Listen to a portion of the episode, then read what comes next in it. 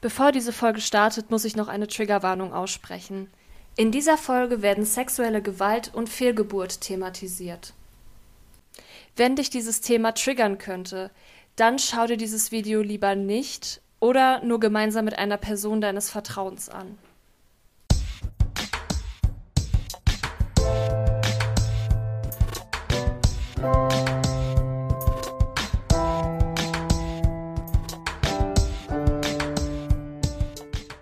Moin moin und herzlich willkommen zu einer neuen Folge vom sexualpädagogisch wertvollen Pod- und Videocast. Ich bin Laura, bin zertifizierte Sexualpädagogin und heute habe ich die Rebecca bei mir zu Gast. Sie hat sich auch auf meinen Aufruf gemeldet ähm, und möchte mit mir über das Thema sexuelle Gewalt sprechen. Ihr habt es wahrscheinlich schon bei der Triggerwarnung mitbekommen. Ja, ähm, es geht heute tatsächlich darum, Rebecca ist selber betroffen oder ähm, darüber sprechen wir auch noch mal, wie du das am liebsten nennen möchtest. Sie hat auf jeden Fall sexuelle Gewalt erlebt und möchte hier ihre Geschichte erzählen. Genau. Schön, dass du da bist und vielen, vielen Dank schon mal für dein Vertrauen und für deine Offenheit. Ja, gerne. Also erstmal hallo, ich bin Rebecca, ich bin 31 Jahre alt, wohne im schönen Berlin. Und ja, da wir ja eben schon drauf gekommen sind, ähm, ich spreche von mir eigentlich eher als sowohl als Überlebende als auch als Betroffene, kenne aber eben auch das Gefühl, sich als Opfer zu fühlen. Also gerade am, am Anfang ist es halt tatsächlich einfach auch ganz normal. Und dieser Prozess, diesen, diesen Übergang zu haben von ich, ich bin Opfer zu ich bin Betroffene zu ich bin vielleicht Überlebende und vielleicht sogar Aktivistin, ähm, ist einfach ein Prozess, der dauern darf und der bei allen Menschen auch unterschiedlich lange dauert. Also nur weil ich vielleicht jetzt in fünf Jahren es geschafft habe, meine Geschichte schon öffentlich zu erzählen, heißt das nicht, dass es auch andere müssen. Da dürfen alle ganz lieb sein zu sich selbst und da auch auf sich selbst achten. Es gibt da kein zu schnell oder zu langsam in der Aufarbeitung oder in der Heilung. Ja, sehr schön. Ähm, das hast du auf jeden Fall schon sehr, sehr schön gesagt. Das ist auch eine sehr, sehr wichtige Message an Betroffene oder Überlebende, die diesen Podcast vielleicht auch hören.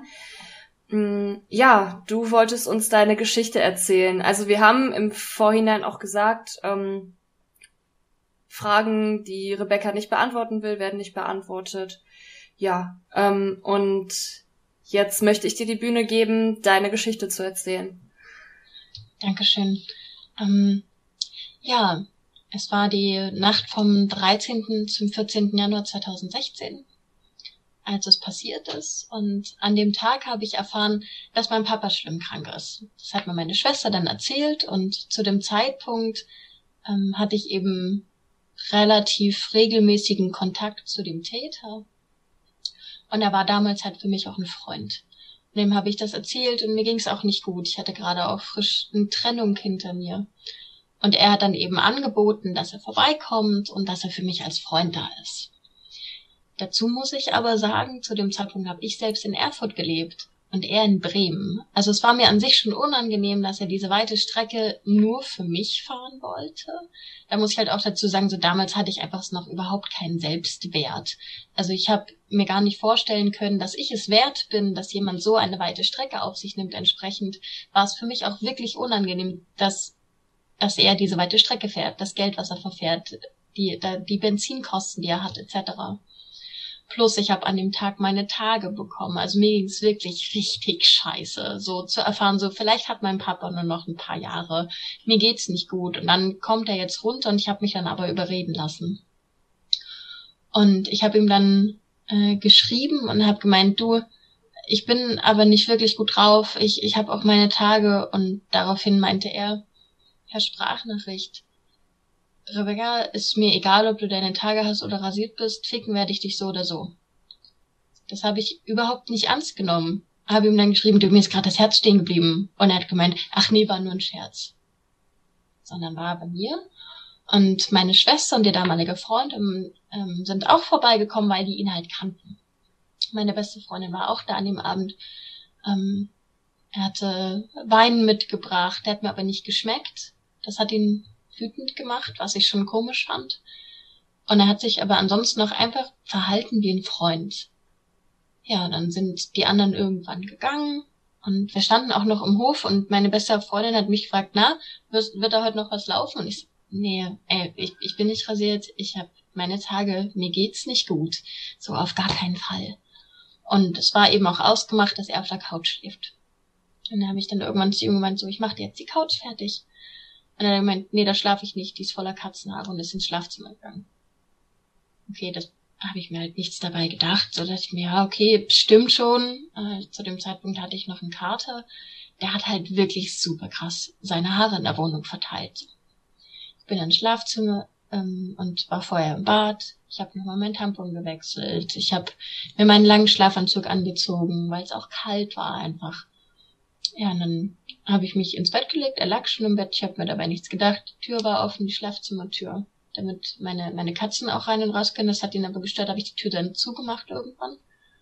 Ähm, habe mich hingelegt und habe mich so nach links gedreht und habe gesagt so, okay, gute Nacht.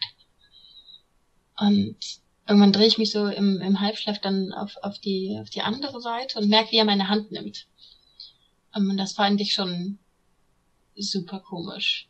Und ab da ist es relativ verschwommen, alles, was passiert ist. Also ich weiß aber sehr schnell über mir. Ich, ich habe sein, sein, sein, oh, ich erinnere mich da noch so doll dran, sein, sein Bart überall in meinem Gesicht gespürt, als er, als er mich richtig derb geküsst hat oder wie doll es mir weh tat, wenn er mich immer wieder gebissen hat, wenn er mich gekniffen hat, wenn er zugeschlagen hat. Und ich habe mich auch wirklich viel, zumindest in meiner Erinnerung, viele Minuten lang auch körperlich gegen ihn gewehrt. Das hat ihm aber Spaß gemacht.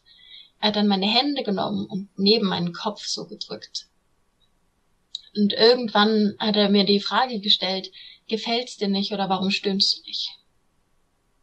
Also habe ich angefangen für ihn zu stöhnen.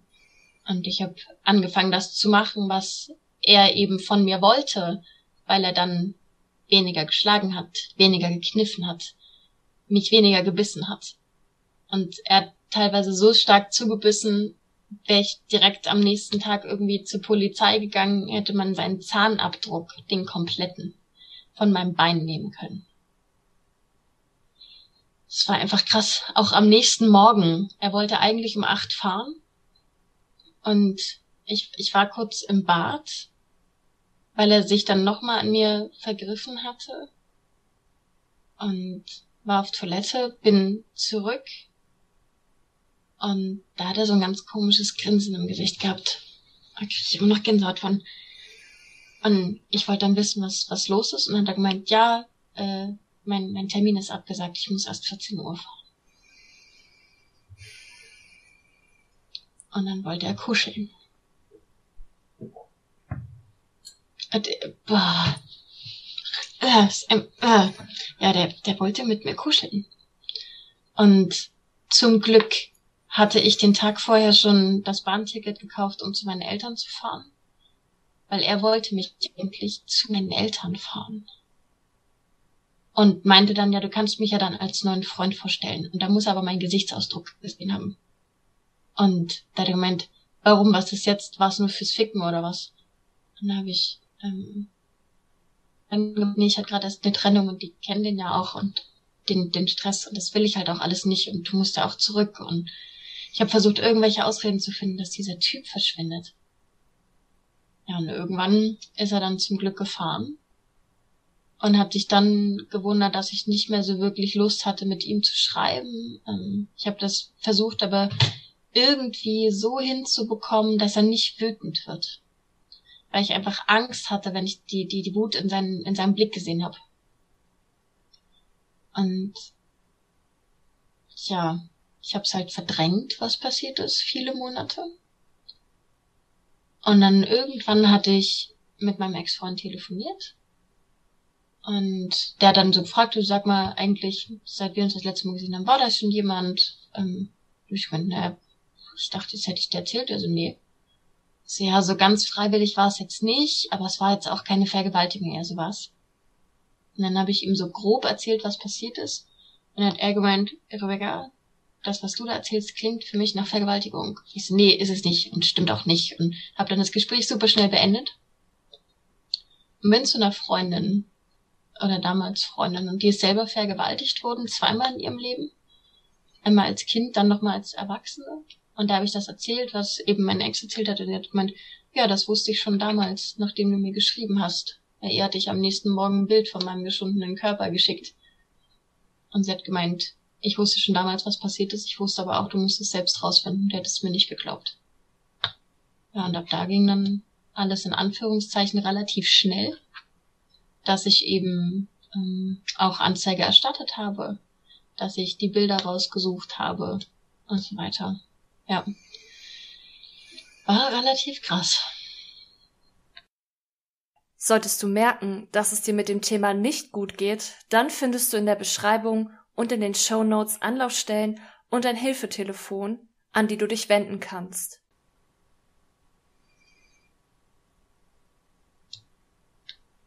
Okay, ich hatte zwischenzeitlich Gänsehaut, muss ich sagen. Also auch, mir ist es auch eiskalt den Rücken runtergelaufen. Ähm ja, ich weiß nicht, also was willst du zu so einer Geschichte noch sagen? Ja. Ähm, und, es ist, und es ist halt rein statistisch gesehen, und das finde ich so gruselig daran, ist es halt eine von so, so vielen, vielen, vielen. Also, wenn Mensch sich jetzt wirklich die Zahlen ansieht, ähm, so wie viele Menschen sind zum Beispiel im Jahr 2019 Opfer von sexualisierter Gewalt geworden. Wenn wir da jetzt von den äh, über, äh, also den volljährigen Menschen ausgehen. Und dann die Studien dazu lesen, dass ja die Dunkelziffer im Schnitt fünf bis zehnmal höher liegt. Und das Ganze dann eben, sagen wir, mit dem Mittelwert mit 7,5 multiplizieren und das Ganze runterrechnen, dann können wir davon ausgehen, dass in Deutschland alle siebeneinhalb Minuten ein erwachsener Mensch vergewaltigt wird und alle vier Minuten ein Kind. Das sind die harten Zahlen. Und dann will mir noch irgendjemand erzählen, dass wir da kein Problem hätten, dass wir keinen Feminismus brauchen und dass ja alles ganz super und toll ist. Da, da kriege ich ohne Scheiß so einen Hals. Wenn Menschen diese Zahlen hören und dann vor allem vielleicht auch noch anfangen zu sagen, ja, aber der Bay hatte doch die und die Klamotten an, wo ich mir denke, halt dein Maul. Halt einfach dein Maul. So, e egal was ein Mensch anhat, nichts, wirklich nichts berechtigt einen anderen Menschen, sich dann zu nehmen, was dieser Mensch gerade in dem Moment will. Das macht mich einfach nur so wütend, wie dann mit Opfern umgegangen wird. Sorry, es war so ein kleiner Rant zwischendurch. ähm, ja, darüber sprechen wir ja auch noch mal später, ne, über das Thema Victim Blaming. Ja. Ähm, wie hast du es denn geschafft, deine Erfahrung aufzuarbeiten? Ja, also ich kannte damals nur den, ich nenne es jetzt mal konventionellen, klassischen Weg, also dass ich zur Psychotherapie gehe. In dem Fall war es eine Gesprächstherapie, die verhaltensorientiert war. Dadurch, dass ich auch starke Angststörungen hatte. Also ich bin durch meine Wohnung gegangen, wenn ich nach Hause kam, irgendwie vom Einkaufen oder so. Und ich habe wirklich selbst in Schubladen geschaut, ob der Typ sich da drin versteckt. Also komplett durcheinander. Ich wusste rational, dass es nicht möglich ist, dass er in meiner Besteckschublade ist. Aber es hat mir nur geholfen, wieder in meine Wohnung zu gehen, wenn ich selbst so, so kleine Schubladen kontrolliert habe. Und das durfte eben auch aufgearbeitet werden. So, ich musste irgendwie lernen, das hinzubekommen. Das ging relativ schnell. Zumindest auf der rationalen Ebene bin ich da ganz gut unterwegs gewesen. Ähm, auch, auch emotional das äh, sind ja die, die drei oder die drei Punkte, die während eines Traumas, egal welches Trauma, aufgearbeitet werden dürfen. Zuerst mal das Kognitive, also alles, was, was Mensch sich so denkt, um dann irgendwie Verbindungen herzustellen, etc. Dann fühlen ist ganz wichtig. Ja, fühlen tut weh. Fühlen kann wirklich scheiße sein. Fühlen ist aber ganz doll wichtig. Und auch die körperliche Komponente. Und das ist zum Beispiel dann möglich durch spezielle Massagetechniken oder durch Yoga. Was auch richtig gut hilft, ist Meditation. Das sind auch Dinge, die ich gemacht habe, also Massage, Yoga, Meditation, dann insgesamt die Therapie am Anfang. Und ich habe ja selbst äh, die IHK-Prüfung zum Personal Coach gemacht. Und zu uns wurde auch gesagt, bevor ihr rausgeht und coacht, werdet ihr gecoacht. Ja, und da haben wir so einmal das komplette Unterbewusstsein hochgeholt und uns mal angeschaut, was mhm. wir jemals an Scheiße so erlebt haben. Und das hat auf jeden Fall auch richtig doll geholfen. Und was, was ich für mich auch mitbekommen habe, drüber reden hilft so doll. Mhm. Also ich habe, ich, ich bin super privilegiert. Ich bin weiß, ich lebe in Deutschland, ich habe Geld. Ich bin mir dieser Privilegien wirklich bewusst. Und ich habe noch das zusätzliche Privileg, dass ich ein sehr, sehr vocus Umfeld habe, die dann entsprechend auch zuhören, die hinhören, die zum Teil selbst auch psychotherapeutisch ausgebildet sind. Ich hatte da wirklich Glück, dass ich sehr schnell auch Hilfe bekommen habe. Mhm. Das geht so vielen eben nicht so. Plus, dass ich schon mal vorher traumatisiert war, schon mal in Therapie war und schon wusste, wie wichtig es ist, diese Gedanken, die mein Kopf mir erzählt, mal rauszuholen, zu sehen, also wirklich auch aufzuschreiben und dann mal zu reflektieren, ist das wirklich so, was ich mir da erzähle? Oder erzähle ich mir das nur? Mhm. Also in der Zusammenfassung Therapie, Coaching, Reden, äh, Massagen, Yoga und Meditation. Ja. Und ich würde auch sagen, dass es mir sehr doll hilft, auch anderen zu helfen, die das Gleiche erlebt mhm. haben. also das ist auf jeden Fall da auch noch mit dabei. Ja. Spannend. Ähm, bevor wir zur nächsten Frage übergehen, in meinem Kopf passiert gerade auch ganz viel und ich finde, ich finde es nochmal irgendwie wichtig, nochmal so einen Punkt, ähm, nochmal irgendwie deutlicher zu machen. Ist gerade so mein Bauchgefühl, wenn das okay klar. ist. Na klar. Du hast ja auch gesagt, oder es, es kommt ja in deiner Geschichte auch ganz oft vor, und ich habe das auch selber in meinem persönlichen Umfeld und auch selber ganz oft erlebt, auch eher vielleicht so in, im kleineren Rahmen tatsächlich. Und da habe ich immer noch viel, viel dran zu nagen, heute noch und passiert mir auch fast jeden Tag. Dieses dieser Punkt, wo du auch erzählt hast, ja, er, er kommt jetzt extra und er macht das jetzt extra, dieses Selbstwertding, ne, dass man halt eben auch sich, sich sagt, okay, nein, ich bin es jetzt wert. Beispiel, auch vielleicht ganz einfach aus dem Alltag, dass mein Partner jetzt zum Beispiel den Haushalt macht, weil ich heute schon dies und das gemacht habe oder so. Oder ähm, nicht mal unbedingt was ähm, ja, was, was irgendwie auch ähm, leistungsorientiert ist, sondern einfach wirklich, ähm, ich bin es auch wert, meine Grenzen zu wahren und ja, irgendwie auch, ne, auch dieses, man darf auch ruhig mal Nein sagen oder man darf auch mal die Person auch einfach rausschmeißen quasi aus der Wohnung oder wenn man halt keine Lust gerade auf, auf irgendwie einen ungebetenen Besuch hat oder so. Also ich habe jetzt gerade eine ganz andere Situation ja. im Kopf, wo ja. ähm, ah, ja, wo, also mir wurde mal erzählt, dass zum Beispiel ähm, bei einer Person dann quasi der Ex-Freund einfach so vor der Tür stand, unangemeldet, sonst irgendwas. Ich meine, das wird ja auch, das ist ja auch das Paradox, das wird ja in Filmen oder so ganz oft als romantische Geste auch dargestellt. Ne, das, das war bei mir letztes Jahr im Sommer genau das gleiche und dann hat er mich in meiner eigenen Wohnung sexuell belästigt. Oh, schrecklich. Ja. ja, aber dann gibt's, gab's dann auch zum Beispiel, da hat sie gesagt, ja, ich kann ihn doch jetzt nicht einfach wegschicken, ich kann doch nicht einfach die Tür vor der Nase zu machen. Doch, kannst du, darfst mhm. du, ist voll okay. Bitte. Passt ja, da gut auf dich auf oder? Also, ja, ich glaube, das ist von außen leichter gesagt als getan. Okay. Ähm, wie, wie gesagt, das ist mir ja auch passiert im Sommer. Ja. Ähm, der stand da einfach und der war am Anfang auch erstmal nett und dann bin ich, was, was auch total normal ist, weil das noch in meinem Kopf ist und in meinem Körper. Mm. Ich bin in den Freeze-Mode gefallen. Ich konnte nicht flüchten und ich konnte nicht kämpfen. Mm. Also dritte Möglichkeit, starr. Und das ist voll in Ordnung, das ist super normal. Mhm. Und ich glaube, bevor Menschen nicht mehrfach selber in, in so einer Situation waren, ist es total einfach zu sagen, so wie du es gerade gemacht hast, ja. hey, klar kannst du das machen, das ist doch überhaupt kein Ding. Oh, sei erstmal in der Situation. Es mhm. ist wirklich krass. Und ich meine, ich, ich bin Coach für Opfer von Sexualstraftaten. So, ich müsste es ja theoretisch besser wissen. Was auch wieder so ein, so ein äh, Lernprozess auch einfach ja. sein darf, dann zu sagen, nee, muss ich nicht, ich bin Mensch. So, ich darf genauso Fehler machen. Ich darf genauso auch nochmal die gleichen Fehler machen.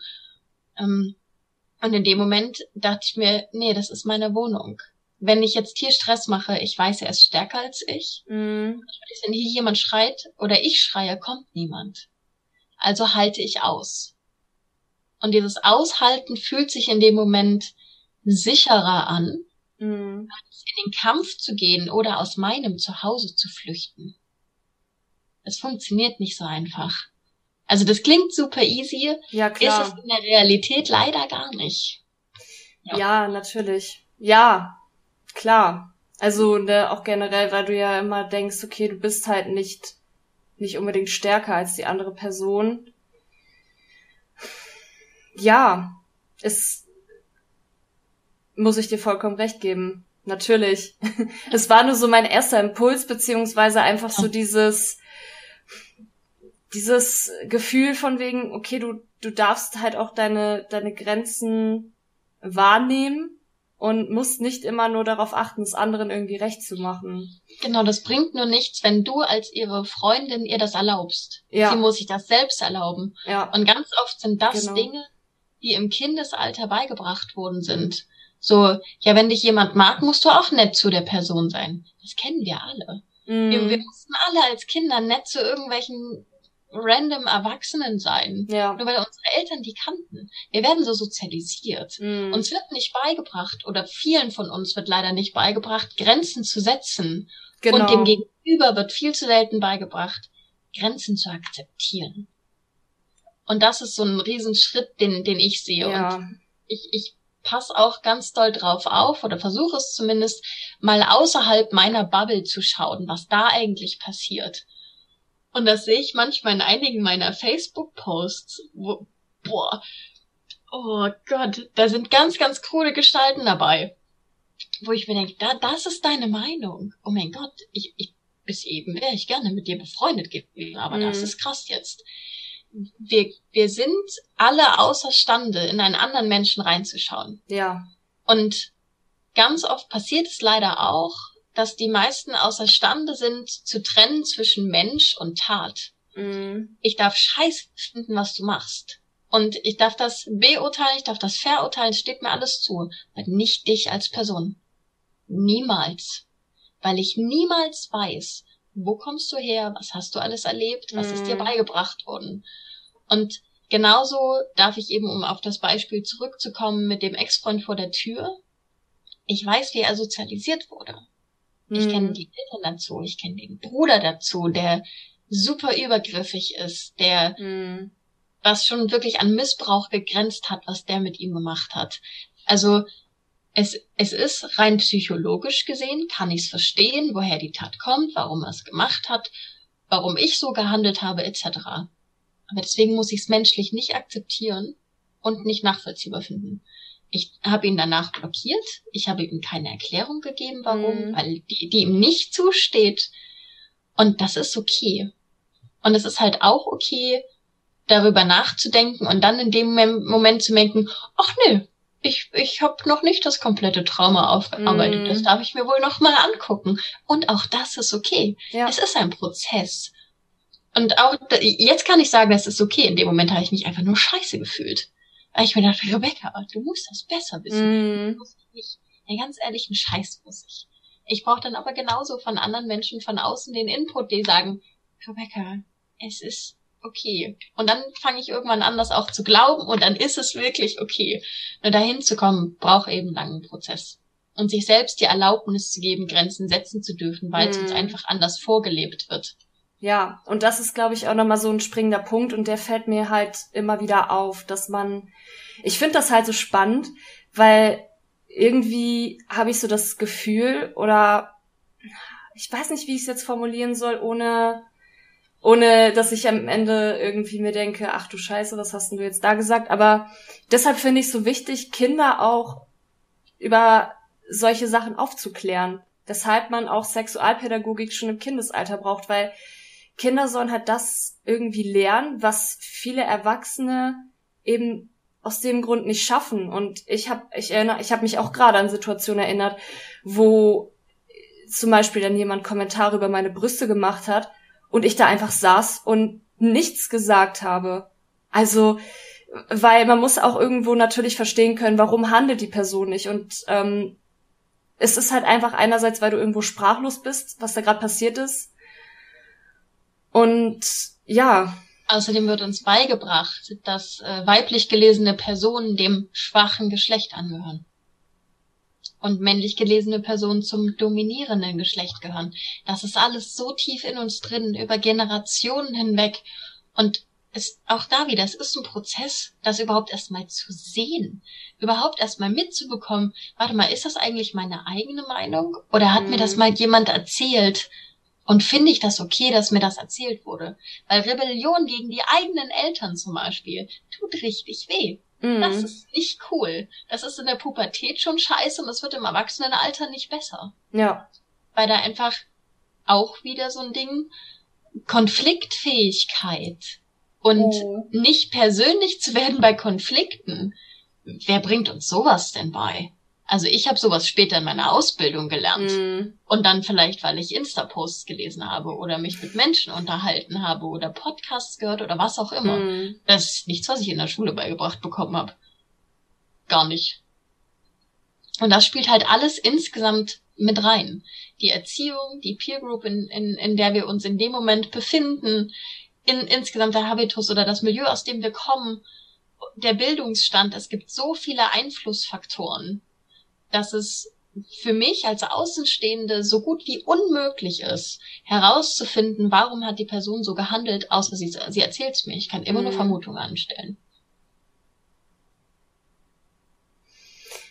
Ja, und da sind wir schon ein bisschen abgeschweift, würde ich sagen. Beziehungsweise ich fand das Thema einfach auch nochmal so wichtig, weil das ist mir halt einfach, also mir fällt es halt in letzter Zeit immer häufiger auf, halt bei mir selber, dass ich irgendwie lernen muss, auch für mich selber irgendwie einzustehen. Und ich glaube, es hat auch viel damit zu tun, dass ich es auch irgendwo vielleicht nicht gelernt habe. Und irgendwie wird mir das halt auch immer deutlicher, wie wichtig das auch einfach ist. Und ja, und dass es halt auch echt schwer ist. Also es ist wirklich schwer, das zu lernen. Wirklich. Ja. ja. Und das ist ein Prozess. Und das ist okay. Und mm. das mhm. wird dauern. Das wird dich wahrscheinlich oft zum Weinen bringen. Ja, mit Sicherheit. Und das ist okay. Ja. ja. Es wird besser mit der Zeit. Weil komischerweise, ähm, nachdem ich dann angefangen habe, zum Beispiel Kampfsport zu machen, bin ich im Club nicht mehr angefasst worden. Nie wieder. Als hätte ich dann, oder das, das, das ist ja auch etwas, was Menschen dann sagen, mhm. dass Menschen, die Kampfsport machen, sich wehren können. Die haben diese Ausstrahlung. Die haben schon dieses so, ja komm, komm her, Diggi, wenn du willst, ganz ehrlich, auf geht's. Mhm. Und genau das passiert auch, ähm, dass du, sobald du dieses, oder sobald du dir deiner selbst bewusst bist, ändert sich deine Körperhaltung, deine Körpersprache, wie du sprichst, ändert sich. Mhm. Es ändert sich einfach alles. Und diese Ausstrahlung hast du dann auch und entsprechend die Wirkung nach außen. Und es wird dann immer seltener, dass Menschen sich überhaupt trauen, das zu tun. Mhm. Super schöne Beobachtung. Hast also, du das ähm, ja. bei dir beobachtet oder ähm, mhm. ja? Ja, also nicht nur bei mir, sondern mhm. auch bei, bei anderen, äh, die eben auch diesen ganzen Persönlichkeitsentwicklungsding mal so einfach halt mhm. durchlaufen sind. Ähm, genau das Gleiche. Also dieses übergriffige Verhalten anderer gegenüber einer Person wird weniger, mhm. was ich super gut finde. Plus, dass ich mir viel öfter überlege, will ich Recht haben oder meine Ruhe? Mhm. Das ist schon mal eine große Sache. Und ich habe mich viel auch mit gewaltfreier Kommunikation auseinandergesetzt und auch festgestellt, dass ich bei den meisten Menschen damit viel weiterkomme. Treffe ich allerdings auf jemanden, der die They überhaupt nichts damit zu tun hat, dann kann auch ich gewaltvolle Sprache anwenden. Ich kenne auch ein paar gute Beleidigungen. Ganz ehrlich, ja, das auch dann weiß ich noch grob, wie ich Zugang zu einem Menschen finde. Mhm. Ja, das ist ganz cool. Also ich werde nur noch seltenst äh, sexuell belästigt oder allgemein belästigt. Mhm. Das ist dann, sind dann andere Baustellen, an denen dann Menschen meine Grenzen übertreten, mhm. bei denen ich auch noch lernen darf zu unterscheiden, wann sage ich was und wann ist es einfach okay, weil es ist jetzt mhm. in dem Moment halt so gewesen. Ja. ja. Sollen wir mit der nächsten Frage weitermachen? Ja, sehr gerne. Okay. Und zwar geht es um das Thema Victim Blaming und deine Erfahrung damit. Ja. Ja. Ähm, also was ich zuerst sagen muss, auch da wieder bin ich super privilegiert. Es hat nie jemand in Frage gestellt, ob ich wirklich vergewaltigt wurde. Niemals. Ähm, da habe ich wirklich Riesenglück, da bin ich wirklich einfach nur dankbar für, dass mir niemand die Frage je gestellt hat, na, bist du dir sicher, dass es eine Vergewaltigung war? Vielleicht meinte er es gar nicht so. Okay, das ist jetzt so ein tatsächlich Realbeispiel, was mhm. ganz oft Menschen gesagt wird. Insofern es sich denn äh, um weiblich gelesene und männlich gelesene Personen ähm, mhm. handelt. Ich weiß, das passiert bei allen Geschlechtern, äh, dass eben solche Anmerkungen kommen können. Und das ist einfach krass. Ich bin sehr froh, dass mir das nicht passiert ist. Was ich allerdings sehr oft zu hören bekommen habe tatsächlich, war sowas wie, na, warum hast du denn vorher nichts gesagt? Aber hast du denn nicht Nein gesagt? Warum hast mhm. du dich denn körperlich gewehrt? Du bist doch sonst so stark. Hm, cool. Und jetzt? Nur weil ich sonst stark bin, heißt das, dass ich in dem Moment plötzlich mich richtig körperlich wehren kann? Nein, auf keinen Fall. Das ist okay. Es gibt Menschen, die können das und die machen das auch. Es gibt Menschen, die können weglaufen und machen das auch. Und es, es gibt aber einen viel größeren Teil, die in diesen Freeze-Mode fallen. Mhm. Auch das ist okay. Das ist ein ganz natürliches Verhalten. Das sind unsere Urinstinkte. Das ist okay. Sich dafür zu verurteilen, kann ich gut nachvollziehen, habe ich auch. Habe ich sehr, sehr doll, sehr, sehr lange. Also ich bin selber in dieses Victim Blaming mir gegenüber selbst gefallen. Mm. Ähm, was, glaube ich, viel härter ist als das, was von außen kommen kann. Weil ich mit meinem Kopf ja doch mehr alleine bin, als ich mit anderen Menschen alleine bin. Und es ist alles okay. So, ich, ich verstehe die Scham, ich verstehe die Schuldgefühle, vor allem sich selbst gegenüber. Mm. So, warum habe ich dies nicht gemacht? Warum habe ich das nicht gemacht? Und auch diese Fragen sind mir gestellt worden und ich kann das nachvollziehen. Ich kann es wirklich einfach verstehen. Mhm. Weil natürlich kommt in dem Moment durch, ja, aber jetzt will ich schon wissen, was da genau passiert ist. Kann ich wirklich, also rein psychologisch, mhm. ist einfach auch nachvollziehen, ja. Mhm. Also quasi, du kannst es nachvollziehen, warum Leute dir diese Fragen stellen, quasi. Mhm. Ja. ja, genau. Also es gibt ja verschiedene Reaktionen darauf, wenn so etwas erzählt wird. Mhm. Also da gibt's die, die sind direkt stellvertretend wütend. Mhm. Das fand ich immer komisch. Ich, ich habe mich da irgendwie immer ganz unwohl mitgefühlt, wenn dann ein, ein Mensch, dem ich das erzählt habe, plötzlich wütend wurde und so mhm. Fragen kam wie, wo wohnt der? Wie heißt der? Ich fahr da hin. Ich bring den um. Ich denk so, okay, beruhig dich. Mhm. Wenn ich das nicht mache, warum willst du das tun? So, also auch da wieder, ich kann es nachvollziehen, finde ich aber nicht so geil. Mhm. Also, weil, weil in dem Moment hatte ich immer das Gefühl so, äh, okay, es geht nicht mehr um mich. Es geht jetzt um die Wut der anderen Person. Oder und die Reaktion, die, die eben auch ganz typisch ist, so, ja, warum hast du nichts gesagt? Warum bist du nicht gleich zur Polizei? Warum bist du nicht weggelaufen? Weil ich nicht konnte. Mhm. Ganz einfache Antwort. Nur das hat auch lange gedauert, da überhaupt hinzukommen. Oder ganz andere haben dann angefangen, plötzlich Sexwitze zu reißen. Ich dachte so, pff, auch schwierig. Vielleicht gerade nicht der passende Moment. Mm. Sonst gerne. Aber das ist auch einfach nur Überforderung. Auch das ist okay. Weil die, die meisten wissen doch gar nicht, wie sie damit umgehen sollen, wenn ein Mensch ihnen erzählt, hey, ich wurde vergewaltigt. Mhm. Auch das wird nicht beigebracht. Also darf es okay sein, da in Anführungszeichen falsch zu reagieren. Mhm. Ja. ja. Mhm. Ja, ähm, möchtest du noch was zum Thema Victim Blaming erzählen? Ansonsten oder? Macht's bitte nicht. Hört auf mit der Scheiße. Ja. Sehr ehrlich, es gibt genau einen Grund für Vergewaltigungen und das sind VergewaltigerInnen. Punkt. Und ja, mit Absicht gegendert. 25 Prozent sind weiblich gelesene Personen, die andere vergewaltigen. Wir dürfen aufhören, weiblich gelesenen Personen nicht zuzutrauen, dass sie andere Menschen vergewaltigen. Doch tun die. Vergewaltigung ist nicht nur mit einem Penis irgendwo eindringen. Verabschiedet euch von diesem Gedanken. Mhm. Er ist falsch. Nein, nein. das ist ähm, wirklich so. ja. Ich, ich, muss sagen, ich muss auch sagen, ich habe jetzt die, die Zahlen auch gar nicht mehr so auf dem Schirm, aber ich, ich fand das jetzt 25 Prozent, sagst du? Ja. Ich glaube, das habe ich bisher noch nie so deutlich gehört, sondern tatsächlich eher eine geringere, aber spannend. Nee, weil gerade, ähm, also einfach mal, um jetzt einfach in einer ähm, bigeschlechtlichen Welt zu bleiben, vielleicht zum besseren ja. Verständnis, plus dass es eben meines Wissens nach noch keine Studien zum Beispiel zu Transpersonen gibt. Mhm. Wenn ja, bitte schickt sie mir. Ich möchte die unbedingt lesen. Ja, bitte. Und äh, allgemein zu nicht-binären Personen. Ja. Das heißt also, ähm, Männer können Frauen vergewaltigen.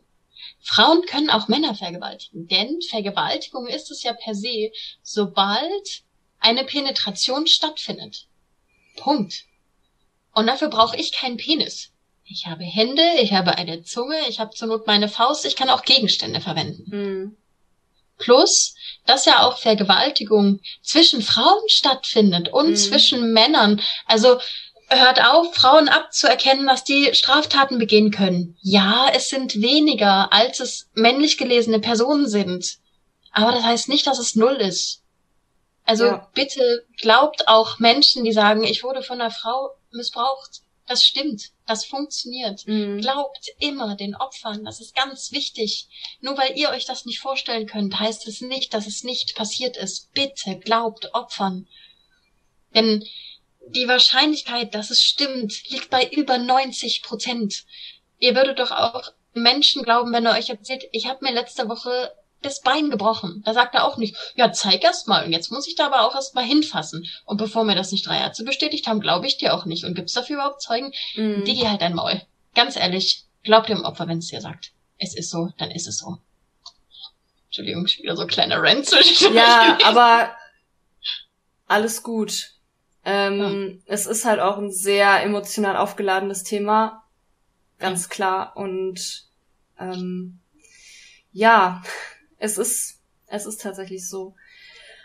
Ähm, du hast ja schon darüber erzählt oder davon erzählt, dass du eine Coaching-Ausbildung gemacht hast. Und die nutzt du ja auch, oder dein, dein, ja genau, dein Coaching-Titel nutzt du ja quasi dafür, um selber Betroffenen zu helfen. Magst du davon ein bisschen mehr erzählen?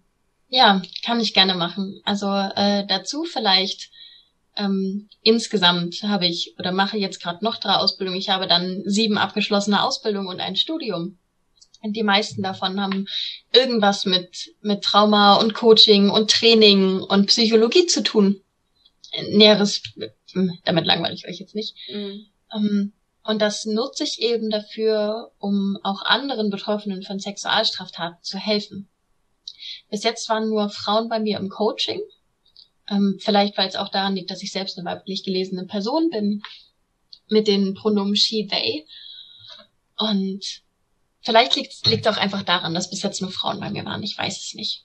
Ähm, und genau, ich coach die. Also ich meistens Therapie begleitend. Also ich habe nicht den Anspruch zu sagen, mein Coaching ersetzt eine Therapie. Mhm. Auf gar keinen Fall. Plus, dass ich vorher auch mit den Menschen zusammenschaue, wo stehen die eigentlich? Also ähm, meine beste Freundin oder eine meiner besten Freundinnen, die Mai Nguyen, die können wir dann ja vielleicht unten mhm. auch noch verlinken, die macht das selber ja auch. Auf, ja, genau. Genau. Ähm, und die hat zum Beispiel äh, die so so drei Phasen definiert, in denen sich Betroffene von Sexualstraftaten befinden. Da geht so los mit diesem, mit dieser typischen Opferhaltung. So alles triggert diesen Menschen in dem Moment. Also wirklich alles. Mich haben Gerüche getriggert, irgendwelche Songs. Ich konnte bestimmte Lieder halt einfach nicht mehr hören. Ich mhm. konnte nicht mehr in meinem Bett schlafen. Es hat mich getriggert, wenn es Nacht war. Es hat mich getriggert, wenn mich jemand angeschaut hat, den ich nicht kannte. Und das waren länger als drei Sekunden. Es wirklich alles in mir war, war auf, auf auch wieder Freeze, Flight or Fight komplett ausgerichtet. Also ich konnte nicht mehr unterscheiden, was ist Realität und wann bin ich wirklich in Gefahr. Ich habe mich permanent in Gefahr gefühlt. Und sobald es ruhig wurde, habe ich das als Gefahr gesehen. Also für mich war Stress normal und Ruhe war Gefahr. Ganz typisches Zeichen auch von einer posttraumatischen Belastungsstörung. Mm. Die nächste Phase ist dann, äh, dass Menschen in dem Moment vom Opfer dann zum zur Betroffenen werden. Mhm. Das heißt also dieses anzufangen zu sagen so, hey nee, da habe ich keinen Bock mehr drauf.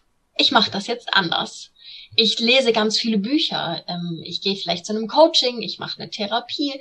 Ich erzähle Leuten davon so so dieses wieder in die eigene Kraft kommen und wieder Selbstkontrolle übernehmen. Mhm um dann eben im letzten Schritt zum oder zur Überlebenden zu werden. Und dann eben zu sagen so, ja, also ich weine jetzt nicht mehr, wenn ich davon erzähle.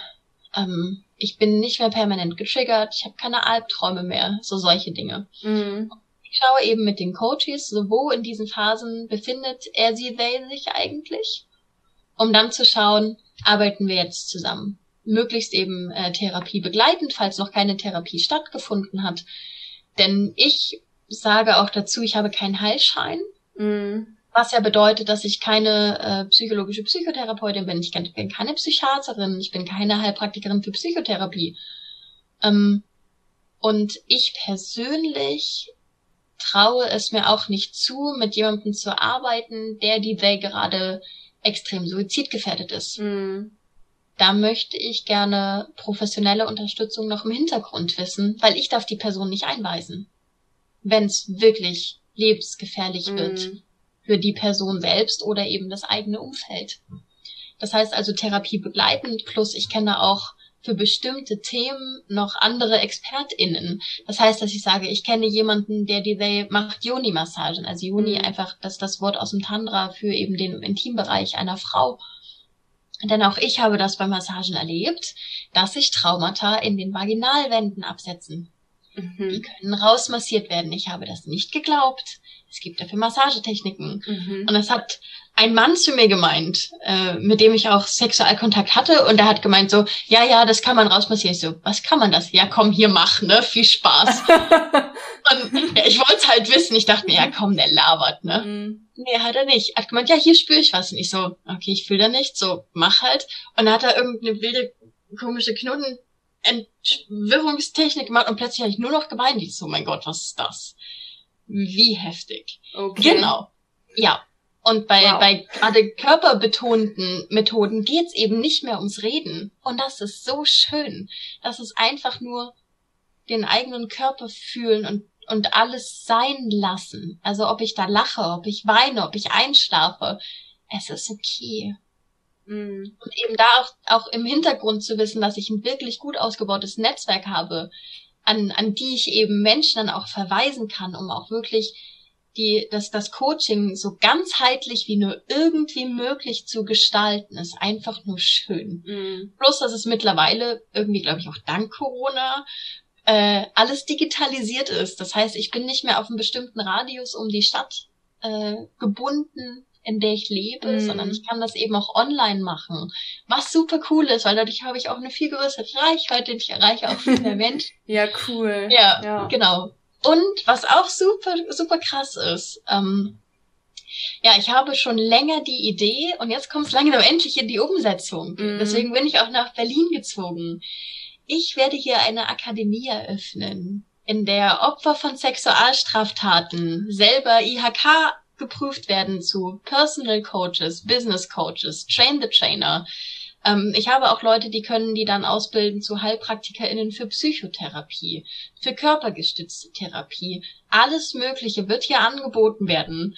Und ich habe so Bock drauf.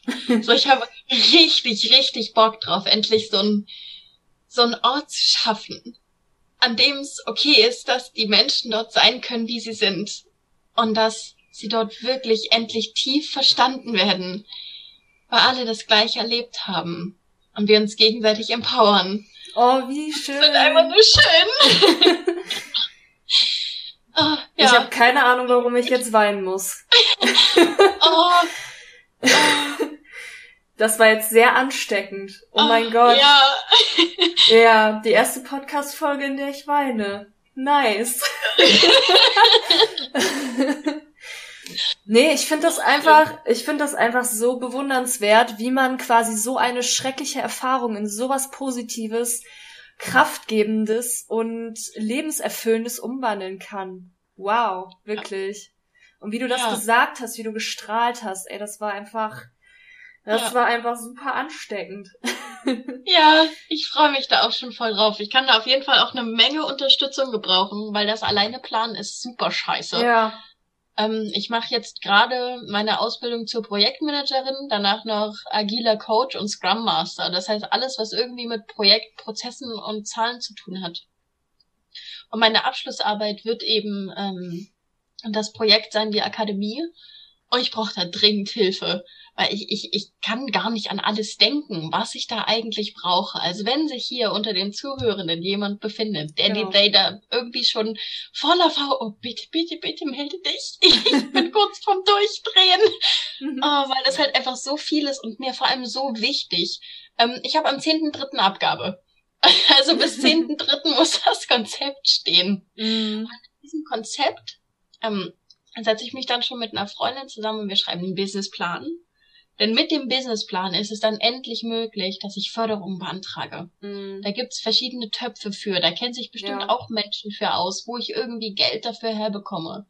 Mhm. Und ich mhm. weiß, dass es dafür sehr, sehr viele UnterstützerInnen gibt, weil ich nämlich letztes Jahr fast ein Business Coaching gewonnen hätte, genau dafür. Mhm. Und es haben mehrere Tausende von Menschen dafür abgestimmt, dass ich gewinne. Wow leider knapp daneben, aber ich weiß, dass diese Idee ganz, ganz groß ist und ganz viele Menschen da Bock drauf Ach haben. Oh Gott, ja. Ja. Wow. Aber dann hast du ja auch schon echt viele Leute damit erreicht, ne? Oder mhm. überzeugt. Ja. ja. ja. Und musste dann meinen Instagram-Account wechseln, weil ich zweimal einen Shadowban hatte. Oh Gott. Fang nicht mit den Instagram.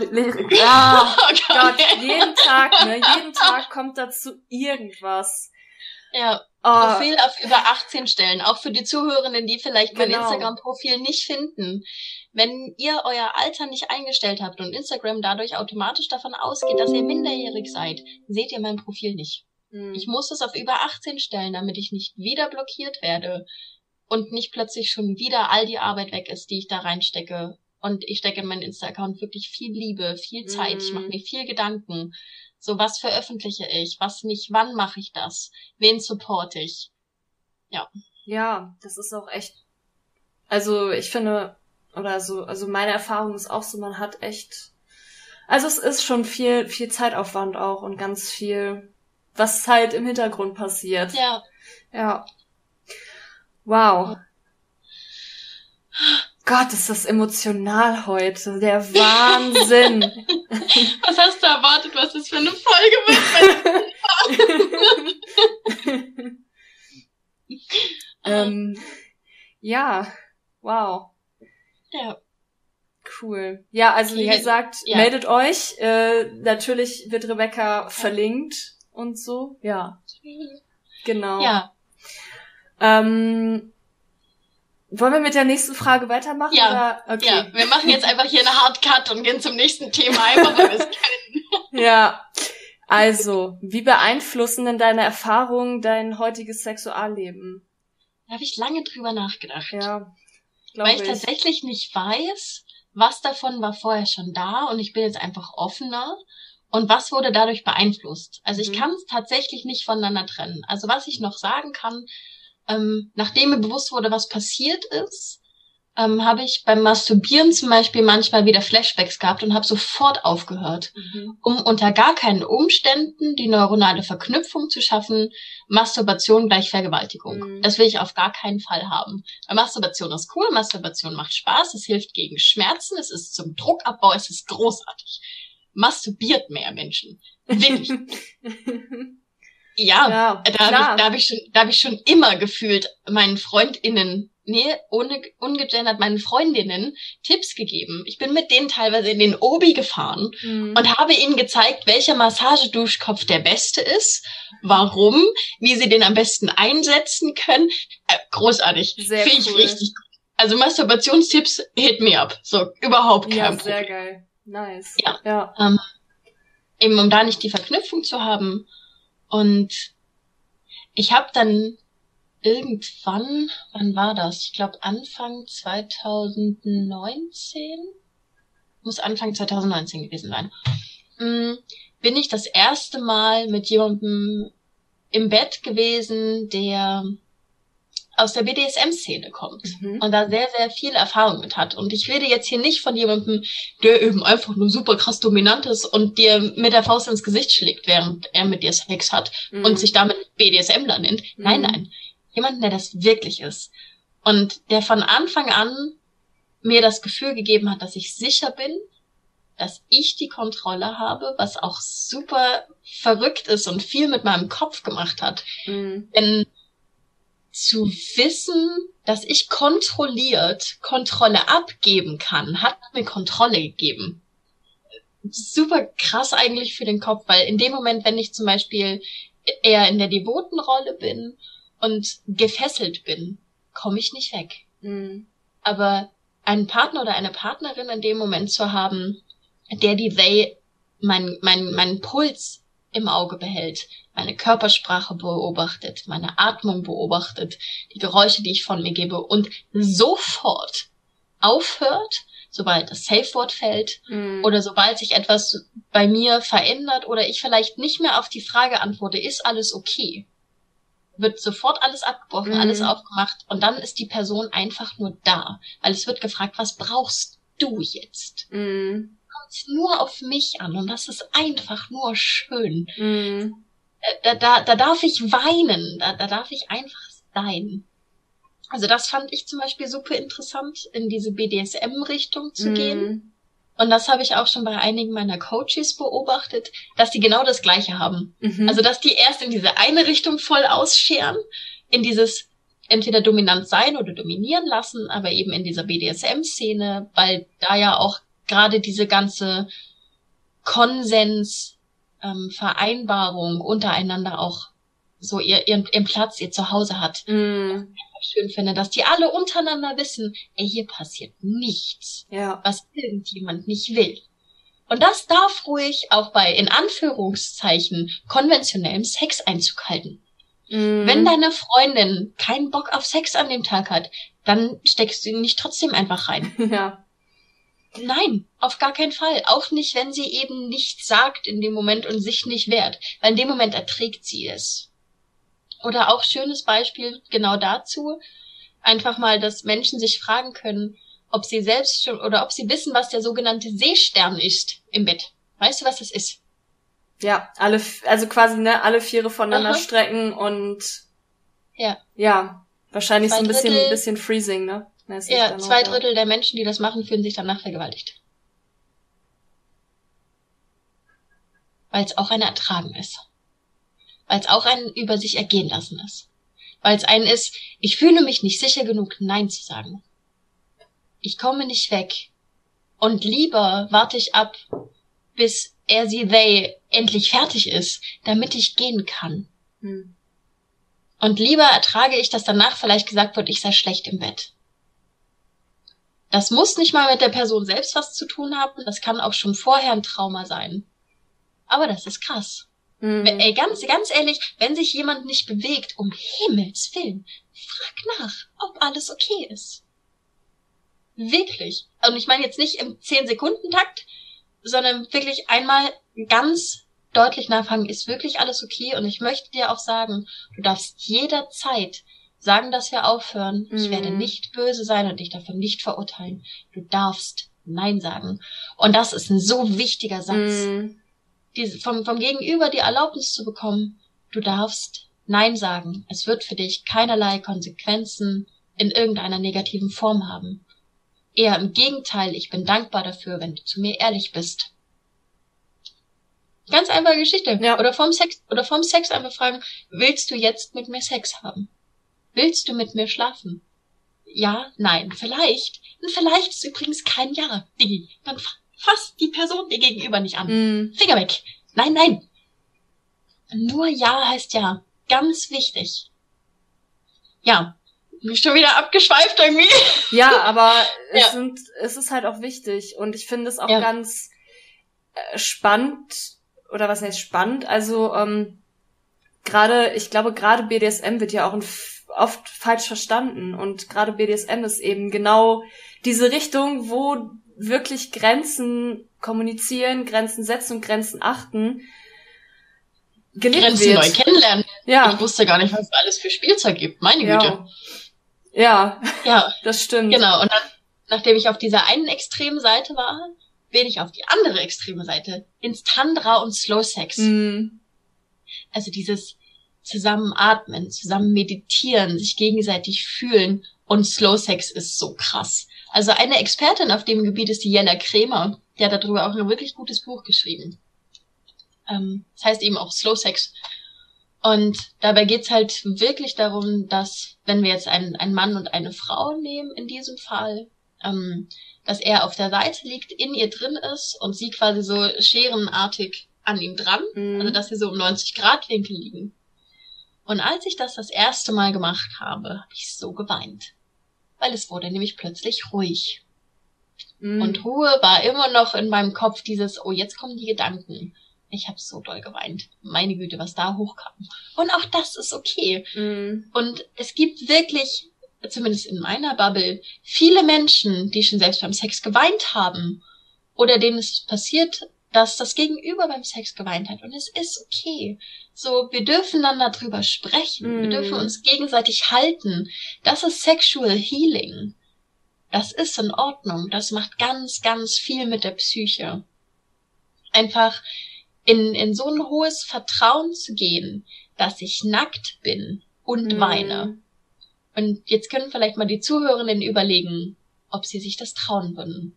Wenn sie gerade mit jemandem im Team sind und in dem Moment kommt halt irgendwas hoch, ob sie weinen würden. Und wenn beim Partner, der Partnerin oder allgemein dem Gegenüber die Antwort ist nein, dann stelle ich mir die Frage, warum darf diese Person deinen Körper anfassen? Warum darf diese Person in dich eindringen? Warum darf diese Person in dir sein, wenn du sie doch nicht an dich ranlässt?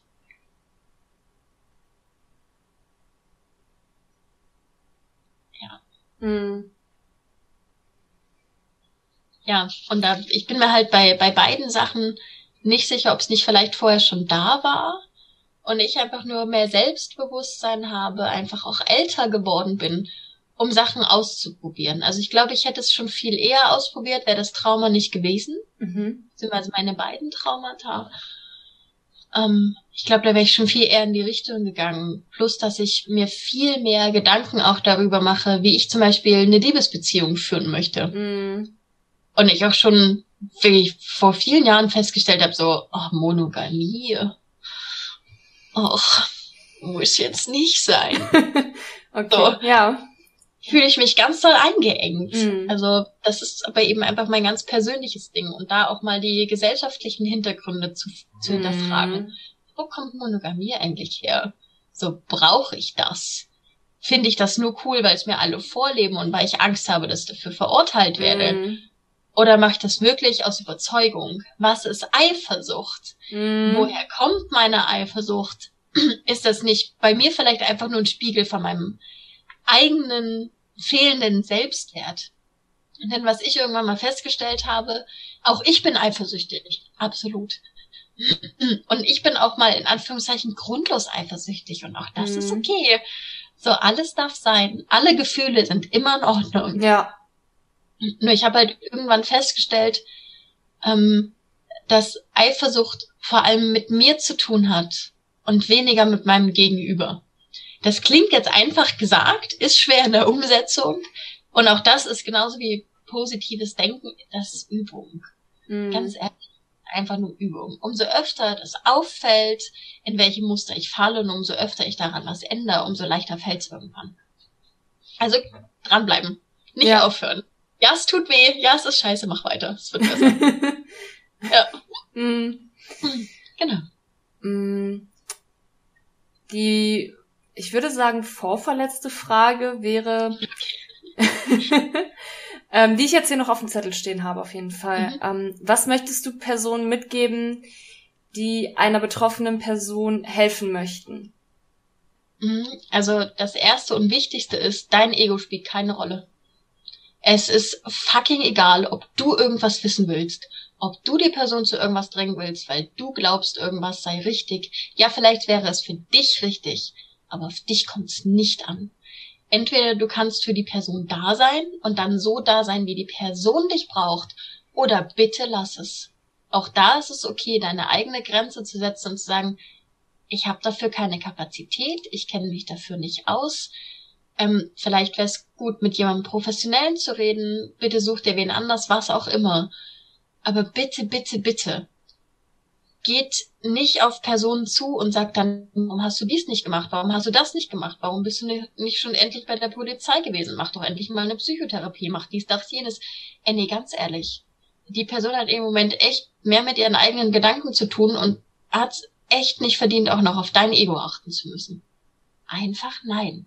Das ist erstmal so der wichtigste Punkt, den ich an Angehörige äh, oder eben Freundinnen mitgeben kann. Mhm. Ja, du bist wichtig. In dem Moment musst du aber entscheiden, bist du wichtiger als ein Opfer sexualisierter Gewalt, was sich dir gerade anvertraut. Und ganz wichtig ist auch immer, dem, dem Opfer, dem der Betroffenen das Gefühl von Kontrolle zu geben. Mhm. Ich meine, was ist da passiert? Da hat ein anderer Mensch den Körper einer Person benutzt. Und kein Mensch kommt aus dem eigenen Körper raus.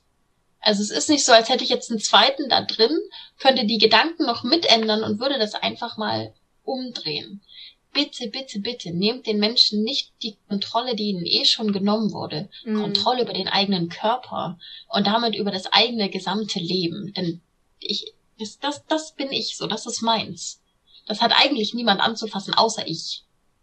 Und da dann eben zum Beispiel Fragen zu stellen, so, hey, ist es für dich gerade okay, wenn ich dir dazu eine Frage stelle? Mhm. Dann hat nämlich die Person einfach die Möglichkeit zu sagen, mhm. ja, nein oder in einer Stunde.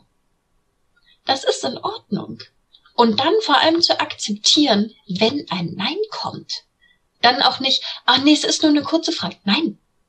Nein, versteh das bitte. Mhm. Da hat jemand anders gewaltsam ein Nein überhört. Mach dich doch nicht selbst auch noch zum, zur Täterin. Was soll das denn? Hör auf. Die Person hat Nein gesagt. Da ist eine Grenze gesetzt.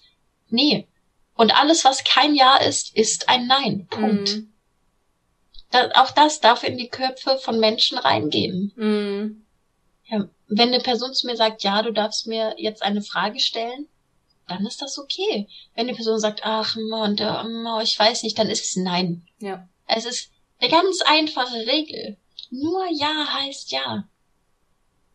Ja, das würde ich auf jeden Fall mitgeben und vor allem nicht zu versuchen, die eigenen Gefühle, Probleme, was auch immer, dann noch auf die Person zu projizieren. Hm. Ich hatte das zum Beispiel, äh, eine Person, der ich mich anvertraut habe, hat dann gemeint, ja, seit du mir das erzählt hast, kann ich nachts nicht mehr richtig schlafen. Ich dann gemeint habe, okay, also es sind jetzt sieben Monate vergangen, seitdem hast du mich nicht gefragt, wie es mir geht. Was soll das gerade? Was ist da los? Mhm so als, als hätte ich jetzt plötzlich die Verantwortung dafür, dass ich mich erdreistet habe, mich der Person anzuvertrauen. Ähm, um, um dann noch zu hören zu bekommen, ja, die Person kann jetzt nicht mehr schlafen. Wo ich dann gesagt habe, okay, wir waren gerade in meiner Wohnung, ich bin in meiner Wohnung vergewaltigt worden, in meinem Bett. Ich habe im Moment kein Geld mehr Neues zu kaufen. Die Couch ist übrigens unbequem. Ich kann nachts nicht schlafen, muss aber tagsüber arbeiten. Ich habe Albträume, ich habe Flashbacks, ich kann nicht einkaufen gehen. Wollen wir uns kurz über mich unterhalten? Ja, und da kam dann halt ein Nein. Weil das Einzige, was die Person in dem Moment wollte, war ihre eigene Leidensgeschichte auf mich zu projizieren. Mhm. Natürlich auch da wieder menschlich für, die, für mich in dem Moment unbegreiflich. Psychologisch gesehen war die Person es einfach gewohnt, dass sie normalerweise diejenige war, der es am schlechtesten ging. Mhm. Und dann war ich da und hatte plötzlich sowas Schlimmes erlebt. Aber auch da, bitte, ey, es, es geht in dem Moment geht's nicht um euch. So, das, mhm. das könnte dann im Laufe des Prozesses euch immer weiter rantasten. Und auch euer Gegenüber wird dann lernen, äh, selber auch genau diese Fragen zu stellen mhm. und dadurch auch selbst mit zu heilen und auch nicht mehr ungefragt irgendjemandem die Geschichte zu erzählen, sondern zu fragen, darf ich dir was erzählen? Es ist übrigens was für mich sehr Persönliches, es ist sehr schlimm, es betrifft mich sehr und ich glaube, dadurch, dass du mich magst, wirst du auch betroffen sein. Möchtest du das gerade hören? Mhm. Dann kann zum Beispiel ein Ja kommen. Und dann auch zu lernen, zu sagen, ich, ich möchte bitte nicht, dass du mir dann einfach so Fragen stellst, weil ich weiß noch nicht, wie ich danach drauf bin, wenn ich es dir erzählt habe. Mhm. Also da einfach zu lernen, Grenzen zu setzen, das immer wieder zu üben und immer wieder so ein mhm. kleines bisschen mehr und ein kleines bisschen mehr. Also insgesamt quasi gegenseitige Achtsamkeit und sorry, aber in dem Moment spielt das Opfer eine größere Rolle als sein eigenes Ego. Mhm. Das wäre jetzt so die Zusammenfassung. Ja. Ja, also ich finde, also die Tipps sind halt auch wirklich sehr wichtig und sehr hilfreich. Also so habe ich es halt auch in meiner Ausbildung gelernt. Ne? Und ich kann mir auch vorstellen, dass es für viele auch nicht dass es vielen wahrscheinlich auch nicht leicht fällt, ne, weil ja halt eben auch viele Emotionen hochkommen. Du hast ja auch noch schon mal drüber gesprochen, ja. ne? Erzählt so, wenn Leute dann stellvertretend für dich wütend sind. Ja. Ähm, ja. Genau. Ja, na klar. Auch, auch da. Ja, alle Emotionen dürfen sein. Mhm. Nur in dem Moment dann vielleicht auch zu erkennen und zu sagen, du, ich bin gerade so emotional. Das hat nichts damit zu tun, dass ich dich ablehne oder dich nicht mhm. hören möchte. Bitte gib mir ein paar Minuten, eine Stunde, wie auch immer, damit ich das für mich kurz verdauen kann. Denn ich weiß sonst nicht, wie ich nur für dich da sein kann. Mhm.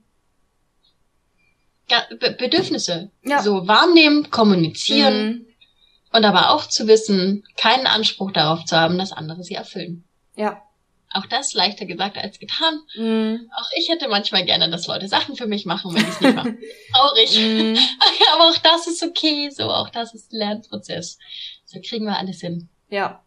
Genau. Ja, das ist, sind, es ist auf jeden Fall super wichtig und das sind wirklich sehr, sehr, sehr wertvolle Tipps auf jeden Fall. Und danke, dass du sie mit uns geteilt hast. Danke, dass ich sie erzählen darf. Das ist auch nicht selbstverständlich. mm. Sollen wir mit der nächsten Frage weitermachen? Sehr gerne. Okay. Und zwar ist es ähm, die Frage, hast du den Eindruck, dass sexuelle Gewalt in Beziehungen weniger ernst genommen wird? Ja. Weil ich kenne sehr viele Freundinnen, äh, tatsächlich nicht gegendert, weil ich es bis jetzt nur von Frauen erfahren habe. Mhm sehr viele Freundinnen, bei denen ich sagen würde, sie sind in ihrer Beziehung vergewaltigt worden und spielen es aber runter. Also da, da sind die schlimmsten Geschichten mit dabei, bei denen ich mir denke, oh mein Gott, warum erträgst du das? Aber ich habe in dem Moment, selbst wenn ich Coach bin, nicht das Recht zu sagen, das, was da passiert ist, ist Vergewaltigung. Mhm.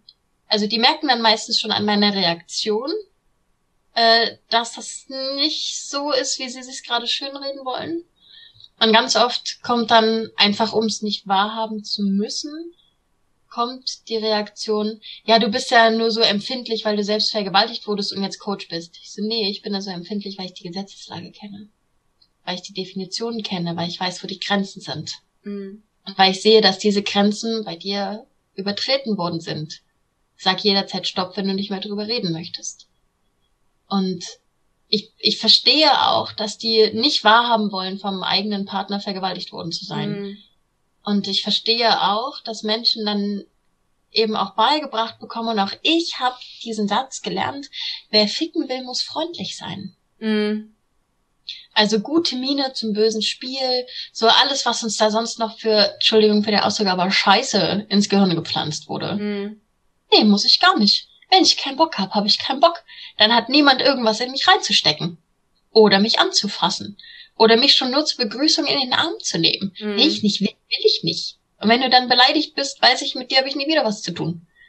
Es ist mein Körper und damit meine mhm. Entscheidung. Und, und wenn diese Grenze übertreten wird, oder zum Beispiel auch, die, die eine Freundin hat explizit zu ihrem Freund gesagt, ich habe Kopfschmerzen, ich will nicht. Ja, der hat dann halt trotzdem angefangen, an ihr rumzumehren und als ein relativ trockenes Spiel war, da halt Gleitgel genommen. Hm. Mhm. Und sie lag halt nur da. Womit wir auch wieder beim Seestern wären. Ja. Und das passiert viel in Beziehungen. Mhm. Ähm, einfach weil auch viele Menschen glauben, es sei ihre Pflicht, irgendetwas zu erfüllen in der Beziehung. Gerade was die Sexualität angeht. Ich dachte so, oh Leute, ihr habt jetzt keinen Vertrag unterschrieben und wenn, macht euch bitte Gedanken. So, schwierig. Also ich würde zum Beispiel auch keinen Ehevertrag unterschreiben, in dem steht, dreimal die Woche muss ich die Beine breit machen. Mhm. Und was ist, wenn ich siebenmal will? Was ist, wenn ich eine Woche gar nicht will? Was ist dann? Zeige ich dann Strafe? Was zum Fick? Es, nee. Also Ihr habt niemals, wirklich niemals irgendwelche Verpflichtung, irgendjemandem euren Körper zur Verfügung zu stellen. Ey, das ist eure. So, fasst euch selbst an, so oft ihr wollt. Vielleicht nicht in der Öffentlichkeit, ist ein schwieriges Thema. Mm. da, da könnten Menschen komisch gucken. Aber ansonsten, ey, fasst euch an, so oft ihr möchtet. Ganz ehrlich, wie vorhin schon gesagt, masturbiert so viel ihr wollt. Das ist super gut. Auch gegen ja. Stress gegen Schmerzen, gerade äh, an die menstruierenden Menschen mhm. unter euch. Wenn ihr richtig Menstruationsschmerzen habt, masturbiert. So ein Orgasmus wird Wunder. Mhm. Großes Kino, mhm. wirklich richtig gut. Ja. ja, ja, ja. Besser als Ibu. das stimmt Auf schon. Ja. Stimmt. Das stimmt. Ja. ja. Ja. Also insgesamt ja, auf jeden Fall wird verharmlost viel zu viele Menschen werden in ihren Beziehungen vergewaltigt und wissen es mhm. vielleicht gar nicht.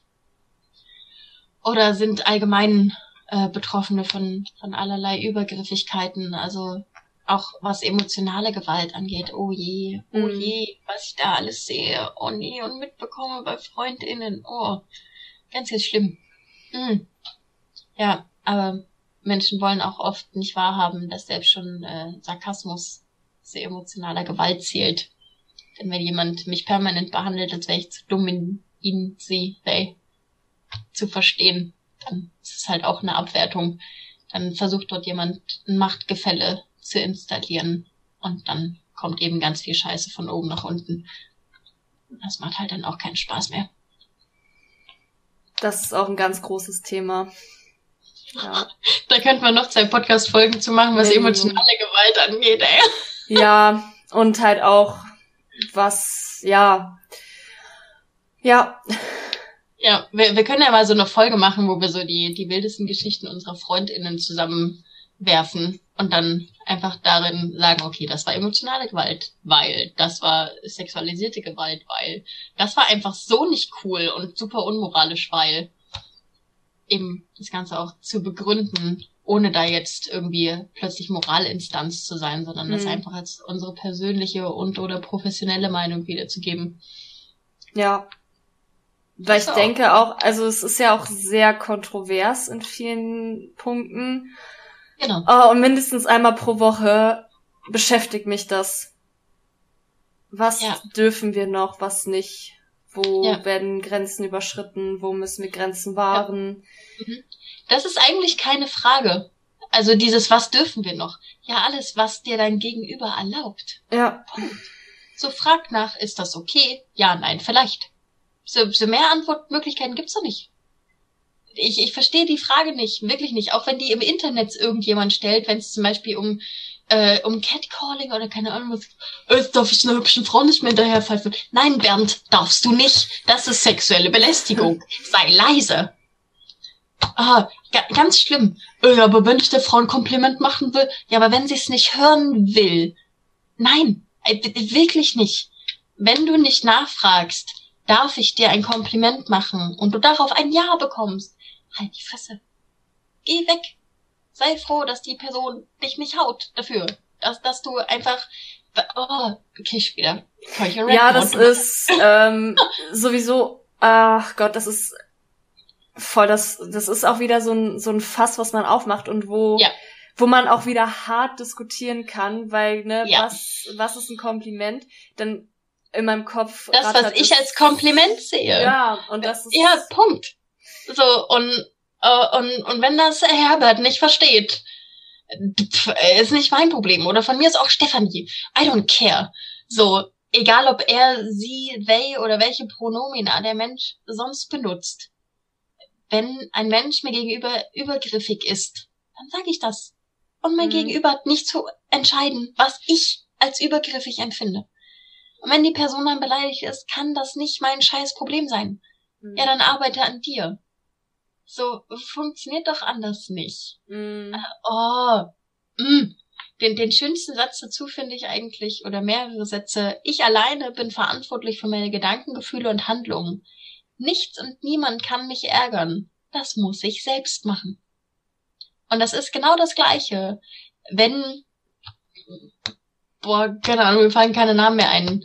Hans Linda mir gegenübersteht und plötzlich sagt, ey, du hast ja geile Titten und ich dann sage, geh weg oder ich rufe die Polizei und dann vielleicht noch körperlich übergriffig wird, weil er sich oder sie sich oder they sich ärgert, dass ich ja so frech bin und dieses wunderschöne Kompliment nicht angenommen habe. Nicht mein Problem, die ist nicht. Mhm. Sehe ich auch nicht mehr ein, mir dafür die Verantwortung irgendwie rauszunehmen.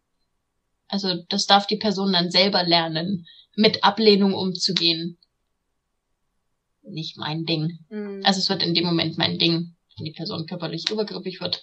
Aber dann müssen wir uns auch über ganz andere Dinge unterhalten. Ja. Ja, also Catcalling ist echt ein großes Thema und ich ähm, ja. Oder sexuelle Belästigung am Arbeitsplatz ist auch oh, ja. wunderschön. Ist mhm. richtig gut. Wenn dir zum Beispiel dein Vertriebschef erklärt, was du doch bitte jetzt ab sofort für Verhütungsmethoden benutzen sollst, damit du nicht aufgrund deiner Periode jetzt einen Tag nach Hause musst, weil du so starke Schmerzen und Fieber hast. Du aber im Moment einfach, weil du menstruierst, nicht die Kraft hast, ihn anzuschreien vor allen. Es ist auch ein Eingriff in, absoluter Eingriff in deine Intimsphäre, was, äh, ja. Bitte? Aber er hat's doch nur gut gemeint. Ja, ist mir egal. So, geht dich überhaupt nichts an, wie hm. ich verhüte. Vor allem bin, bin ich dann auch in so einen Erklärmodus gekommen. So, ja, ja. ich will keine künstlichen Hormone in meinen Körper pumpen. Ja, dann nimm doch die Spirale. Ja, die heißt übrigens Hormonspirale. So, und in dem Moment denke ich mir halt immer, ey, ganz ehrlich, no uterus, no opinion. Also wenn hm. du eine Meinung dazu hast, will ich sie nicht hören. Außer ich, ich frage dich danach. Obwohl, ja gut, ich war jetzt gerade gedanklich wieder ganz woanders, weil ich jetzt auch schon wieder beim Thema war, Kinderwunsch und so. Aber mit, ich vertrage, ja, das war mein Chef. So, ja, genau, aber ja, erzählen, so. aber das, ja, ja ich, ich war nur, ich war gerade wieder auf einem, auf einem ganz anderen Dampfer, weil, okay. weil du jetzt gerade über Menstruation gesprochen hast, aber ich ja. war beim Thema so, was ist, wenn dir Leute sagen, wie du verhüten sollst von wegen Kinderwunsch, wo man dann auch schon wieder, ach, das ist, das ist so ja. wieder so, da bin ja. ich jetzt, da bin ich jetzt vielleicht also auch. Also meine wieder, Eltern ja. haben es vielleicht, ich, ich glaube, meine Eltern haben es zum Glück schon aufgegeben, mich danach zu fragen, wann ich denn endlich Kinder kriege. Mm. Ähm, und was da hilft, ich weiß, das ist eine sehr harte Methode und hier jetzt äh, Content-Warnung Fehlgeburt. Ähm, okay, muss ich, muss aber, ich ja. Ja, aber nee, reicht ja, wenn ich sage, also es muss ja nicht mit reinschneiden. Ähm, okay. Aber, aber da einfach zu sagen, wenn jemand fragt, und wann kriegst du Kinder, einfach ein versteinertes Gesicht bekommen, weil das wird ja vor, vorrangig äh, Gebärenden oder Menschen, die die Möglichkeit haben zu gebären, äh, die Frage gestellt. Dann einfach zu sagen, ich hatte acht Fehlgeburten. Stille. Diese Person wird nie wieder irgendjemanden fragen. Dann aber auch bitte aufklären und sagen, ganz ehrlich, das heißt übrigens Private Parts, weil die private sind und dich nichts angehen. Ob ich Kinder kriege und wann oder mhm. ob ich mhm. vielleicht wirklich schon acht Fehlgeburten hatte und du gerade einfach nur super übergriffig bist. Das funktioniert nicht. Hör auf damit. Mhm. Stell diese Frage niemandem, denn es geht dich nichts an. Es geht dich genauso wenig an, welche Sexualität ein Mensch hat oder welche Geschlechtsteile. Mm. Oh, ich finde das auch immer so krass. Das passiert ja vor allem Transpersonen. So, ja, was hast du denn ja. jetzt? Und weiß nicht, boah, oh, Egon, keine Ahnung, wie lang ist der ja. Menschschwanz? ja, hast du überhaupt einen? Ja, genau. Oder, oder wenn nicht, wie tief bist du denn? so, oh, was findest du das jetzt gerade übergriffig? Oh nein. Mhm. Und das geht ja weiter. Es, es geht ja dann auch weiter mit allem, was mit dem Thema Abtreibung zu tun hat. Mhm. Da habe ich neulich einen richtig guten Post zu gelesen. Und da wurde dann beschrieben, naja, wir können das Problem ja einfach umdrehen. Äh, eine Vasektomie ist ja umkehrbar. Das heißt, wir werden einfach alle Menschen mit Penis, die zur Reproduktion eben noch taugen, die sterilisieren wir einfach. Und da war ganz viel Empörung. Und alle so, ach, findest du es scheiße, wenn jetzt jemand von außen beurteilt, was du mit deinen Private Parts tun sollst? Mm. Na, jetzt überleg doch mal, wie sich dann Menschen fühlen, die schwanger sind und nicht schwanger sein wollen. Weil das ist doch auch genauso dieses Werbeverbot, was ja da auch. Oh, mach doch keine Werbung. Es läuft doch keiner rum und sagt, Mensch, Katharina, nächste Woche du und ich zusammen Abtreibung oder was? Zwei zum Preis von einem. Let's go. Ach, was für ein Macht verlockendes Angebot. oh Gott, ey. Da müssen wir doch zuschlagen. Ja, genau, da müssen wir zuschlagen. Und zwar die Menschen, die so eine Scheiße sich ausgedacht ja. haben. Was geht denn ab? Also ich, ich persönlich kenne, kenne Menschen, die haben Abtreibungen gehabt, aus den unterschiedlichsten Gründen, die niemanden was angehen. Mhm. Und die aber gesagt haben so, es hat ewig gedauert, bis ich wusste, wo ich überhaupt hin kann. Es, es wird auch quasi mhm. der Person ja abgesprochen, selber entscheiden zu können, ob er sie will. Und ja, liebe Zuhörenden, alle Geschlechter können schwanger mhm. werden. Auch davon können wir uns verabschieden, dass es nur Frauen täten. Ähm, dass diese Person dann äh, die Entscheidung selbst treffen kann sondern du musst vorher hierhin und dahin, du brauchst den Zettel und das und das und das und das und es wird übrigens nur dann und dann von der Krankenkasse übernommen und ich wusste bis von, sagen wir mal, vor einem Jahr, vielleicht anderthalb, wusste ich überhaupt nicht, welche Formen von Abtreibung es gibt. Wie schlecht ist denn unsere Aufklärung, mm. bitte? Wie schlecht wie, wieso wird sowas nicht im Sexualkundeunterricht in der Schule angesprochen? Wieso ja. wird Masturbation nicht angesprochen? Wieso fehlt in Medizinbüchern eine exakte Bezeichnung der Klitoris? Ja, Leute, das ist nicht Abbildung. die Perle, die rausguckt. So, nee. Leute, nein. Es gibt übrigens den G-Punkt. Nein, das ist nicht nur ein Punkt, das ist mehr eine Zone. Mhm. Ja, es funktioniert. Ja, normalerweise können alle Menschen mit Vagina squirten. Überraschung. So, so viele Dinge, die fehlen und die aber auch Spaß machen. Also jetzt ja. nicht Abtreibung, aber Masturbation, Squirten, den G-Punkt finden, sich selbst mal mit einem Spiegel angucken und gucken, was ist da eigentlich, was ich jeden Tag mit mir rumtrage. Also sich auch mal Gedanken machen, wo sind denn Fehler im System? Ich habe neulich eine relativ witzige Umfrage bei mir auf Instagram gehabt zum Thema Teilen. Da ging es darum, ob Menschen mit einem anderen Menschen, mit dem sie Sexualkontakt haben, einmalig als Ausnahme die Zahnbürste teilen würden. Die haben sich alle fast totgeekelt. Ich so, Leute, ihr habt vorher eure Geschlechtsteile im Mund gehabt, da kommt Pipi raus. Wenn ein Stück tiefer geht, da sind Fäkalien im Spiel, aber die Zahnbürste ist nicht okay. Schwierig, mhm. finde ich. Mhm. ich auch da dürfen das wieder alle selbst entscheiden, mhm. aber ganz ehrlich, hinterfragt euch doch mal ein bisschen. Und da ist ganz vielen aufgefallen, nö, ist eigentlich Blödsinn, ne? Ja, richtig. Ha. Ja. Ja, spannend. Also, ne, ganz ja. viele Themen einfach da, die, ja. die einfach nochmal wirklich auch besprochen werden ja. müssen, ne? Wo man auch viel mehr Awareness für schaffen muss. Ja. Ja, und vor allem schon im, im Kindesalter. Ja. Und da auch bitte schon anzufangen. Dieses Ungleichgewicht, wenn wir jetzt von heterosexuellen, binären Beziehungen ausgehen, dieses Ungleichgewicht der Orgasmusverteilung. Mhm. Was zur Hölle? Wie, wieso kommen fast alle Menschen mit Penis fast immer beim Sex? Und die ganzen Menschen mit Vagina und oder Vulva irgendwie nicht. So, aber so, sobald das dann zwei weiblich gelesene Personen sind, funktioniert das wieder. Wie kommt das? Wie, wieso ist da so ein Ungleichgewicht drin? Wieso informieren sich so wenige Menschen Mhm. darüber, wie eigentlich so dieser gesamte weibliche Fortpflanzungsapparat wirklich aussieht? Mhm. Denn wie gerade schon angesprochen, nein, der Kitzler ist nicht nur die kleine Perle, die rausguckt. Und wusstet ihr, dass Kitzler und Penis den gleichen Aufbau haben? Mhm. Überraschung. Es gibt so viel, was Menschen nicht wissen. Es macht mich so fassungslos. Ja, man macht Ja, sich irgendwie genau. das, das Leben auch fast in vielen Punkten unnötig schwer einfach. Ja, ist, ja. wie viel besser Masturbation wird, wenn, wenn Mensch weiß, wo alles ist. Mhm. Selbst das, selbst das macht's schon krasser. Oder dann auch beim Sex sagen zu können, können wir mal die Position machen, weil dann stimulierst du meinen G-Punkt, das mag ich. Mhm. Reden, Menschen, Kommunikation, reden über Ja. Sex. Sie hat das schlimme S-Wort gesagt. Ja, das ist ganz großes Das, da Kino. müssen wir, müssen wir jetzt ein Sternchen hinmachen, sonst äh, ist Instagram wieder böse. Das stimmt. Oder du benutzt das Eurozeichen oder eine 3. Ja. Das geht auch. Ja, oh, Richtlinien. Ja. Ganz viel Liebe auf jeden Fall. Ja. Du hast gemeint, du hast noch eine Frage. Ja, das ist die abschließende Frage, die ich allen meinen Okay. GästInnen stelle. Was äh, Ja. gibt es äh, noch etwas, was du unseren ZuhörerInnen mitgeben möchtest? Weil du hast das letzte Wort. Okay. Ähm, vergewaltigt bitte keine Menschen. Auch nicht aus Versehen. Das ist ein Schaden, den könnt ihr euch nicht vorstellen. Nur Ja heißt Ja.